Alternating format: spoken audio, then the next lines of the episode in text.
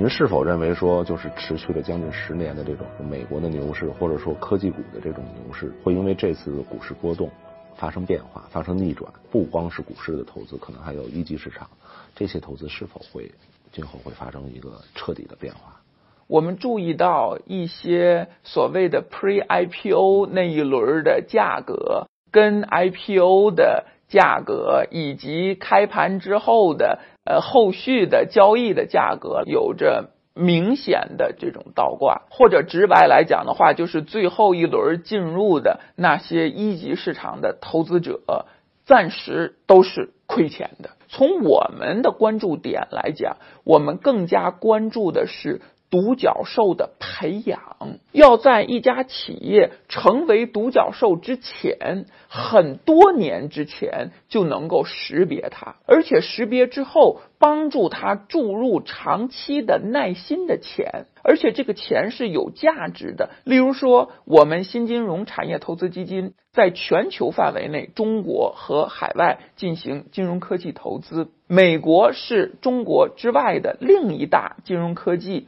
投资的和业务发展的市场，那里的企业家、创业者团队水平都非常高，但是他对宜信新金融产业投资基金的钱都是非常欢迎的。我们能够给他带来很多额外的资源。我们可以跟他分享中国有哪些金融科技的这方面的经验教训。我们在市场之中作为全球领先的金融科技企业，我们的观察、我们的实践有哪些可以为他所用？三年之前。推动中国金融科技第一股一人贷在纽交所上市，我们的心路历程对于这些企业都是非常非常有帮助的。所以，我们给他提供的是远早于他成为独角兽那个时间点的，同时是很有价值的这样的资金。在中国市场之上，我们的私募股权母基金。给中国的一线的创投提供长期的钱，这个在中国是非常非常稀缺的。过去一直是美元基金在中国市场上是主打，人民币基金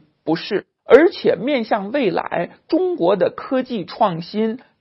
需求对于长期资金、耐心的钱的需求会越来越大。我们不再过去是追逐一些短期项目的这样的这种系统集成式的投资方式，而是真正要进入科技研发型的，几年可能没有收入，但是一旦有了这样的这种市场的接受度，将会爆发的不可收拾的这样的模式。那么这么长的时间里边，哪里有资金？可以去支持它，这是过去人民币创投的根本的短板。那么，我们私募股权母基金通过科技的方式做了市场上一流的投资者教育，能够告诉我们的高净值、超高净值客户，拥抱新经济的最好方式就是用母基金的方式，而且长期在等待之中创造价值。那么，我们的十年的钱拿来之后，给这些头部的创投，让他们再去。去投到独角兽之前 N 年的这样的企业之中，所以我们更关注的其实是培养一群千里马，再有个别一些成为独角兽，那是很自然的。所以这是我们可持续发展的这样的一个投资逻辑。我觉得未来来讲啊，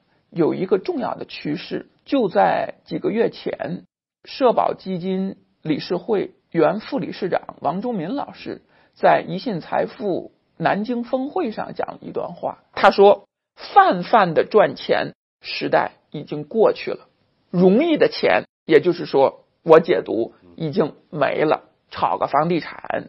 炒个股票，下一个阶段讲的是专业、头部、垂直、细分、前沿。”非常深刻，也就是说，我们新时代企业的管理战略的逻辑和所有参与者、投资人，有志于做好、做更好自己的基层同事，都应该是变得更加的专业，变得更加的头部，变得更加的细分垂直，变得更加的前沿引领，会在未来十年、二十年推动中国企业的发。